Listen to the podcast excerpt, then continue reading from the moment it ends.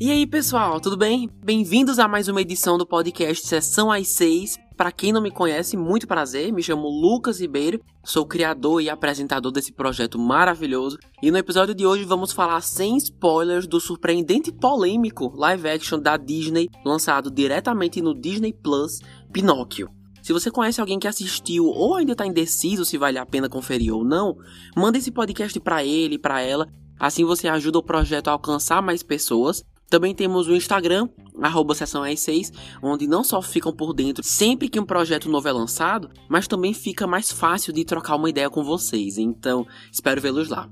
Como disse agora há pouco, não haverão spoilers. Mesmo Pinóquio sendo um conto clássico super conhecido, há algumas mudanças na história e algumas surpresas bem legais, então nem se preocupem. Vou falar só o que já foi revelado em trailers, teasers e por aí vai. Mas do conto original, vou expor um pouco sim, tá? Porque foi lançado há mais de 70 anos atrás, então acredito que não seja problema. E agora seguimos, como sempre, com a sinopse. Espero que gostem. Gepeto é um solitário marceneiro que deseja que Pinóquio, o boneco que acabou de construir, ganhe vida. Seu pedido é atendido, mas a desobediência de Pinóquio faz com que ele se perca de casa e embarque em uma jornada repleta de mistérios e seres fantásticos que o levará a conhecer de perto os perigos do mundo. É dirigido, coescrito e coproduzido por Robert Zemeckis, conhecido por produções icônicas como a franquia De Volta para o Futuro, Forrest Gump, é, Expresso Polar e muitos outros. E como já foi mencionado, já está disponível no catálogo do Disney Plus sem custo adicional. Certo, começando dizendo que a animação original fez super parte da minha infância, assistia várias vezes e amava, mas quando cresci acabei deixando de lado e dias antes desse live action ser lançado, pensei, por que não rever, né? A análise vai ficar mais completa e ao mesmo tempo eu revejo um clássico da infância. E realmente foi ótimo, deu super pra sentir a nostalgia, ainda mais assistindo dublado, né? Com as vozes brasileiras originais e ainda somando com a animação 2D de 1940, quando foi lançado, e, e todas as músicas ainda por cima. Ai, foi, foi bom demais. Porém, um lado chato de crescer é que você acaba percebendo coisas que nunca tinha percebido antes. E isso acaba afetando sim sua experiência. Mas nesse caso em especial é até bom perceber isso para evitar que se repita no futuro, né? Tô falando de que, bora lá, essa versão de 40 faz umas críticas pesadíssimas ao ramo das artes.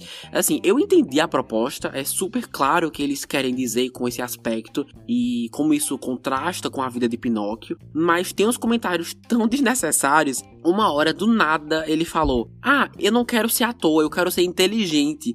E eu fiquei, sabe? Outras cenas desnecessárias também que você fica sem acreditar que foi aprovado por um estúdio que tem as famílias como público-alvo são as que envolvem cigarros ou charutos. Um monte de gente fuma nesse filme, viu? Nossa senhora, homens, animais e crianças, muitas crianças. Tem uma parte em que um menino literalmente ensina Pinóquio a dar uma tragada num charuto e você vê tudo, assim, que eu fiquei chocado.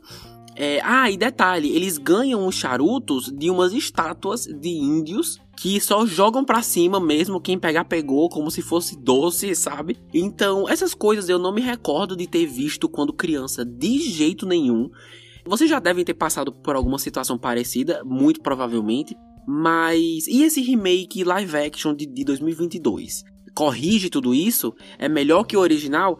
Olha, se é melhor ou não, eu não sei. Mas é ótimo. Não só consegue passar aquela sensação de nostalgia para quem lembra do original, mas também traz uns elementos únicos bem interessantes. Então, começando pelo roteiro, diria que os pontos positivos são esses: nostalgia na medida certa, mas sem medo de adaptar alguns aspectos da história que conhecemos. Adaptar é a palavra-chave aqui.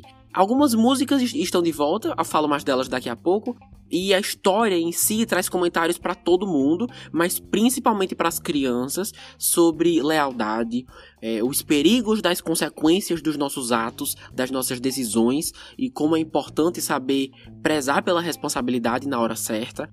E essa última é nova, autoaceitação que, que eu me lembre, não foi algo discutido na animação original, mas eu achei bem interessante o modo como apresentaram isso aqui, ainda mais indo pro final do filme. Mas, pessoal, é o seguinte: vocês devem ter visto que desde que esse remake saiu, uma onda de hate tomou conta da internet de forma super agressiva. Nossa, o pior remake que a Disney já fez. É. O que mais? Ah, a pior coisa que eu já vi na minha vida. Ah, meu Deus, estragaram minha infância. E eu até entendo não gostar, é justo, ninguém gosta de tudo, mas uma coisa é você querer boicotar Pinóquio. Gente, é Pinóquio. E nem tá nos cinemas, tá no Disney Plus. Quando eu vi isso, eu pensei, meu Deus, alguma coisa muito errada deve ter sido feita. Devem ter cagado com a história, devem ter colocado ainda mais estátuas de indígenas dando cigarro para criança e só pode. E depois de assistir, não tinha nada disso. Porém, para ser justo, li alguns comentários sobre o que poderia ter sido melhor, o, o, que faltou na opinião de algumas pessoas, e realmente alguns pontos são bem válidos, então bora falar sobre os aspectos negativos desse roteiro. Primeiro, sem entrar muito em detalhes, mas alguns personagens, como Gepeto e Fabiana, trazem novidades, trazem relatos de acontecimentos marcantes em suas vidas, mas o filme nunca chega a explorar isso. Então, mesmo que o Gepeto, por exemplo, diga que o acontecimento X e Y mudaram sua vida para sempre, e mesmo sendo uma novidade pro personagem, eles não desenvolvem isso. Tirando o Pinóquio e, e o Grilo, os personagens não são desenvolvidos. Então, para que se dá o trabalho de colocar todas essas novidades nas vidas dos personagens se a gente não vai saber de qualquer jeito, por não passar tempo com eles o suficiente? Sabe? Quem já assistiu ao filme deve lembrar do que eu tô falando.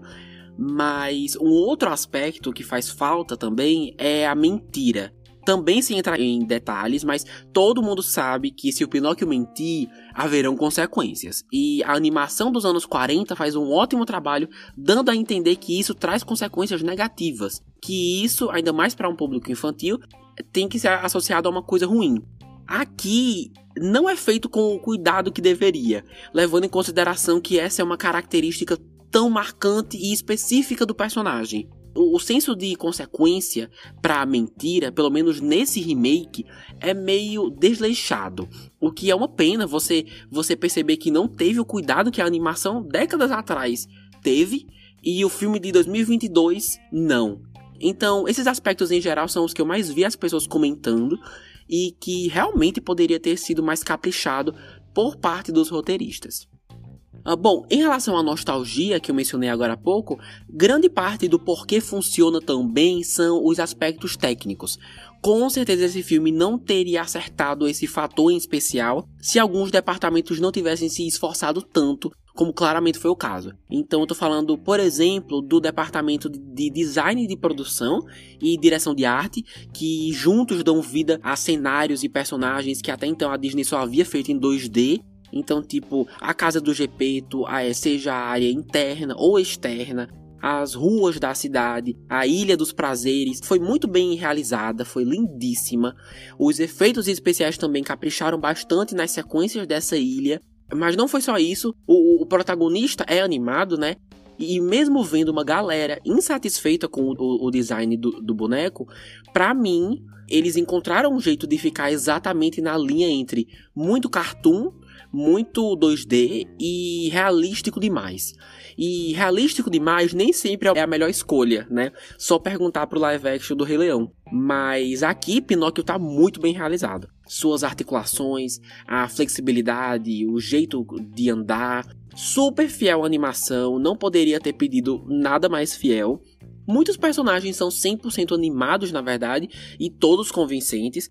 Cabelo e maquiagem ajudaram nisso muito bem também. Mesmo sendo digitais, é nítido que, se tratando de personagens como Pinóquio e o Grilo Falante, esse departamento faz sim uma baita diferença. O, o protagonista se veste de maneira idêntica à sua versão clássica, então nada ousado quanto a isso, o que é ótimo. O grilo tá um charme. Só pelo trailer você vê como seu figurino marca presença. É a cartola, o guarda-chuva, bem colorido. A fada azul está perfeita. De longe, a personagem mais visualmente hipnotizante de todo o filme. Mas dos personagens, falo mesmo daqui a pouco.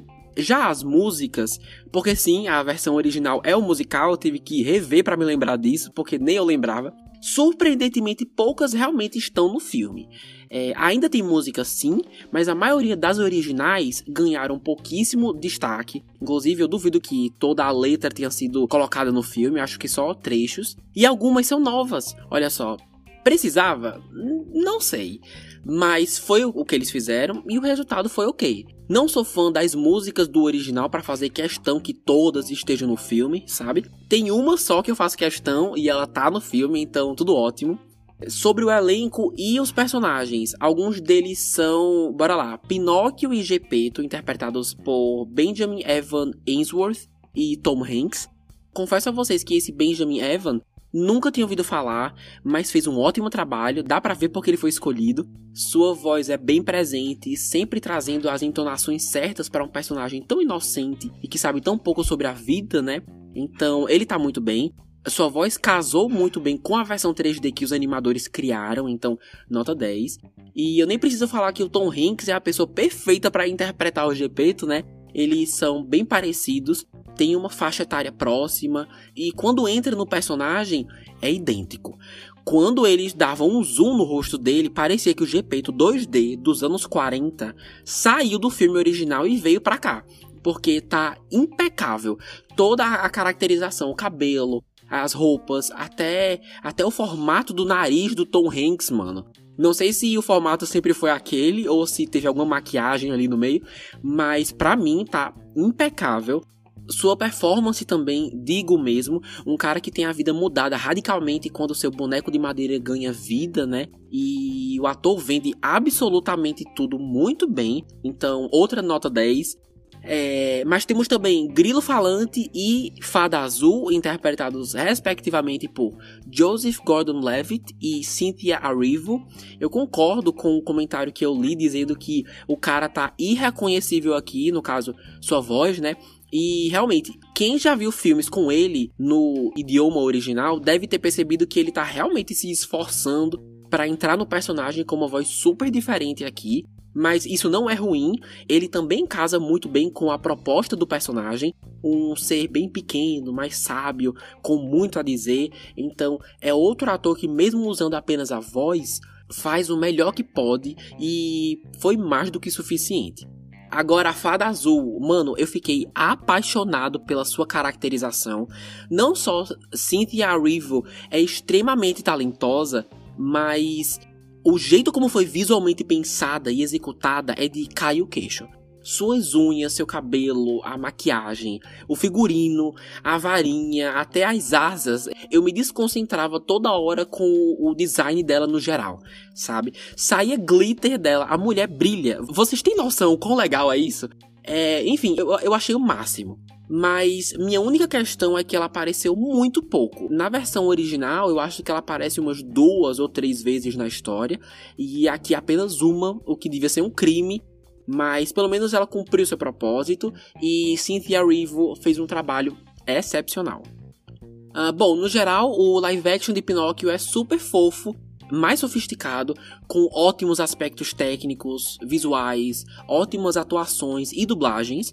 E apesar de que poderia sim ter sido melhor, desenvolvendo mais alguns personagens como Gepeto e, e Fabiana, um roteiro mais fiel à famosa moral do protagonista envolvendo o conceito de mentira e mais alguns detalhes aqui e ali, no fim das contas mantém a fórmula do sucesso, na minha opinião, que a Disney tem feito na hora de adaptar contos de fadas em live actions, que é justamente o que ter a mesma história ou uma história extremamente semelhante, que traga desde os acontecimentos mais importantes até aquelas cenas rápidas que são uma carta de amor para os fãs da versão original, porque assim você mantém o esqueleto da nostalgia, né, com, com referências e, e tudo mais, ao mesmo tempo em que não tem medo de ser mais sofisticado, de modernizar aspectos ultrapassados mesmo que não, que não fazem mais sentido manter.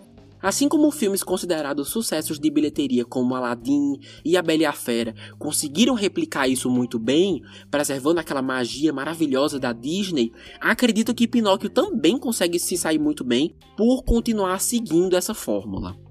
Ah, é o melhor live action? Não. Esses outros que mencionei agora são bem mais fortes, mas Pinóquio cumpre o que promete, entregando uma aventura super gostosa de assistir em casa, com a família, com os amigos, com o cachorro, e ainda mantém aquela sensação de fofura e aconchego que um bom filme da Disney traz. Pelo menos na minha experiência foi assim, né? Não entendi o hate fortíssimo que tá ganhando na, na, internet. Algumas reclamações aqui e ali até que fazem sentido, como a gente já discutiu. Mas levando em consideração a proporção descontrolada que tá levando, tanto de, de críticos especializados quanto do público geral, não entendo. Mas e vocês? Concordam comigo ou são do time que odiou esse remake com todas as forças? Se sim, me diz o porquê, porque eu realmente quero saber. Ah, e não pode ser porque eu não gostei. Não, vamos argumentar, gente. Para um filme sofrer hate da internet de maneira coletiva, é porque algo muito de errado foi feito, e mesmo depois de ter assistido, ainda não faz sentido para mim. Então, por favor, fiquem mais do que à vontade compartilhando suas impressões no Instagram, sessão às 6, ou no e-mail, podcast sessão às 6, arroba gmail.com, que eu adoro ler seus comentários. Então, no geral, pessoal, é isso. Vou ficando por aqui. Muito obrigado a quem escutou até esse momento. Espero que tenham curtido essa edição sem spoilers. Semana que vem volto analisando a mais nova temporada de uma série que eu amo de paixão, Arlequina. Então se liguem, não percam, sério, vai ser ótimo. Espero vocês semana que vem, então. Um grande beijo e até lá.